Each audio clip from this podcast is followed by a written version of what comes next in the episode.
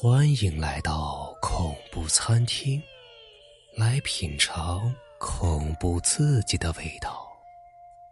本节目由喜马拉雅独家播出。吉姆以前是个摔跤手，人高马大，身体强壮。他在小镇上开了一家专门制作混凝土制品的作坊。帮别人做一些门桩、浴缸之类的东西。这天早上，他坐在店里，等着雇主亨利先生来检查他定做的门桩。表面上看，吉姆和平时没什么两样，可他的心里正盘算着一次惊人的复仇计划。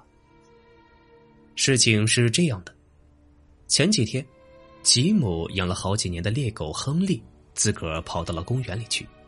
正好遇到了在那里打猎的亨利先生。猎狗亨利见到了生人，突然兽性大发，猛扑上去。亨利先生出于自卫，开枪打死了那条狗。消息传到吉姆耳朵里，简直就像挖去了他的心肝一样。他没有结婚，与这条大狗相依为命，感情深厚，所以他发誓要杀了亨利先生，给自己的狗报仇。偏偏亨利先生不知好歹，杀了吉姆的狗，还敢在他的店里定做门柱，这不是送命上门吗？九点刚过，亨利先生就来到吉姆的小院。和吉姆相比，亨利就像是一个小孩子一样，比亨利足足矮了一个头，身体单薄，弱不禁风。吉姆看见亨利，立刻皮笑肉不笑的打招呼。亨利先生，来看看您定做的浴缸的柱子吧。他把亨利先生领到后面的院子里，空地上有两根一模一样的水泥柱子，每一根都有两尺见方，一尺多长，一端封闭，另一端开着口。亨利疑惑的问：“有人做了和我一样的柱子吗？”吉姆摇了摇头，嘿嘿的笑，意味深长的说。不，但是我觉得这种柱子不错，就多做了一根，给我的狗做墓碑。亨利上前仔细一看，才发现住着一行大字：“纪念亨利，一只真正的狗。”他不好意思的说：“呃，吉姆，没想到你和这条狗的感情这么深。我向你保证，我当时真的不知道它是你的狗，并且和我同名。”要不，我一定不会朝他开枪的。吉姆大手一挥，好了，事情都过去了，就不必说了。来看看你的柱子吧。他把亨利领到另一根柱子旁，唾沫横飞的说：“瞧，这根柱子不错吧？我打算在它的底部再增添一些分量，然后封住口，这样可以立得更稳一些。”明天中午我就把这根柱子运到你家去，帮你装上。亨利满意的说：“你想的真周到啊，吉姆。”一边俯身细看，就在这时，吉姆突然目露凶光，像一只豹子一样猛扑了上去，狠狠掐住了亨利的脖子，嘴里喊道：“你这狗杂种！我要你给我的狗偿命，然后在他的墓碑前守护一辈子。”可怜的亨利哪是他的对手，手刨脚蹬，挣扎了几下，很快一命呜呼了。吉姆刚把亨利的尸体放下，就听见外面有卡车喇叭的声音。太清赶忙把尸体藏在了一堆水泥板的后面，然后跑到门口。这时，从门外进来一个和吉姆差不多一样高大的壮汉，他叫卡特，是个卡车司机。经常帮吉姆运送货物，这天碰巧路过，下来看看有什么活干。吉姆看见卡特，不自然的打招呼：“哎，卡特，你通常都是下午才来。”卡特似笑非笑的答应着：“是啊，今天来的早一点，怎么了？难道有什么事不该让我看到吗？”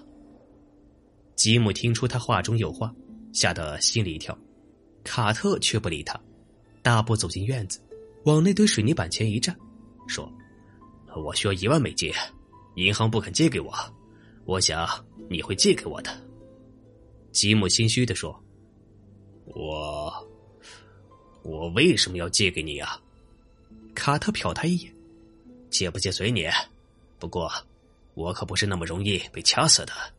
咱们打开天窗说亮话吧。你的墙不太严实，上面有道缝隙，所以刚才的事我全看见了。”吉姆大张着嘴，半天才回过神来说：“我知道你够朋友。”卡特，你帮我一把，一万美金不成问题。说着，他拖出了亨利的尸体，示意卡特过来帮忙，把尸体塞进那个做狗墓碑的水泥柱子里。卡特吃惊的问：“你打算把它竖在你的狗墓前？”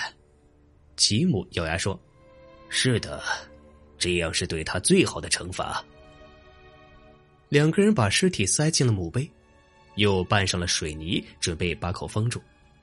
这时，屋里的电话突然响了，吉姆跑去接电话，一会儿回来说：“是亨利太太打来的电话，问她丈夫过来没有。”卡特问道：“你怎么说？”吉姆说：“我说她丈夫来过这里，可是已经走了。”卡特大声说：“坏了，今天亨利回不了家。”他太太肯定会报警，警察会来这里查。这些水泥要到明天早上才能干，今天一定会被发现的。吉姆一拍脑壳说：“对呀，那可怎么办？”卡特眼珠一转说：“你不如打个电话给亨利太太，就说亨利走之前说他要出城一次，要明天晚上才会回来。就算那时亨利太太报了警。”你的狗墓碑早就竖起来了，没人会怀疑里头藏着亨利的尸体。吉姆听了连声叫好，可他马上想起来，亨利太太家的电话坏了，刚才他是到邻居家打的电话，不如我现在去他家一次，亲口告诉他吧。你在这里把两个柱子的口都封上，越快越好，做得干净点，明白了吗？说完，就急匆匆的出门了。第二天一大早，卡特到了吉姆家，他的卡车装着起重机，可以吊装水泥柱。他们先把狗的墓碑运到了吉姆特意为狗做的墓前，吉姆操纵起重机，卡特在下面用手牵着，把墓碑稳稳的安在了墓前的一块空地上。做完以后，两人站在墓前，细细打量着他们的杰作。都得意的笑了起来。卡特挥着手念着墓碑上的字：“纪念亨利，一只真正的狗。”吉姆，你这个双关语想的太好了，你可别忘了我的一万美金呢。吉姆淡淡的说：“忘不了，我们现在就把亨利定做的柱子送到他家去吧。”两人开着车，把水泥柱运到了亨利家。亨利太太恰好出去了，两个人就盘算着如何把水泥柱安上。卡特打量着四周，若有所思的说：“他家的这个位置可不太好，正在大路边。如果把柱子竖在门口，万一有车路过，一不小心撞坏了就不好了。”亨利撇了撇嘴：“这有什么？撞坏了更好。亨利太太还会向我们再定做的，让我多赚点。”来，我们开始干吧。还是我来开起重机。卡特看他一眼，你小心一点，可别让柱子砸到我身上，不然你会后悔。吉姆嘿嘿的笑了几声，嘿嘿，这哪能？你放心吧。说着，他跳上了起重机，但是这次他并没有马上发动机器，而是从口袋里拿出了一样东西。那是一个旧的销钉，几乎全都裂开了。吉姆把起重机脚车上的一个销钉拔了下来，然后换上了这个旧的。他的脸上露出了一丝不易察觉的微笑。卡特说的对，他是准备把柱子砸在卡特身上。卡特是个出了名的无赖，他一定会拿这件事做要挟，没完没了的向他要钱。吉姆必须要找一个一劳永逸的办法，让这个心头之患永远闭嘴。他把柱子吊起来，慢慢朝卡特头上移了过去。卡特在下面伸着手托着水泥柱，朝浴缸的基座上引了过去，嘴里骂骂咧咧道：“慢着，慢着，开稳一点。”水泥柱掉到卡特头顶的时候，吉姆的手用力一抖，啪的一声，那枚销钉断了。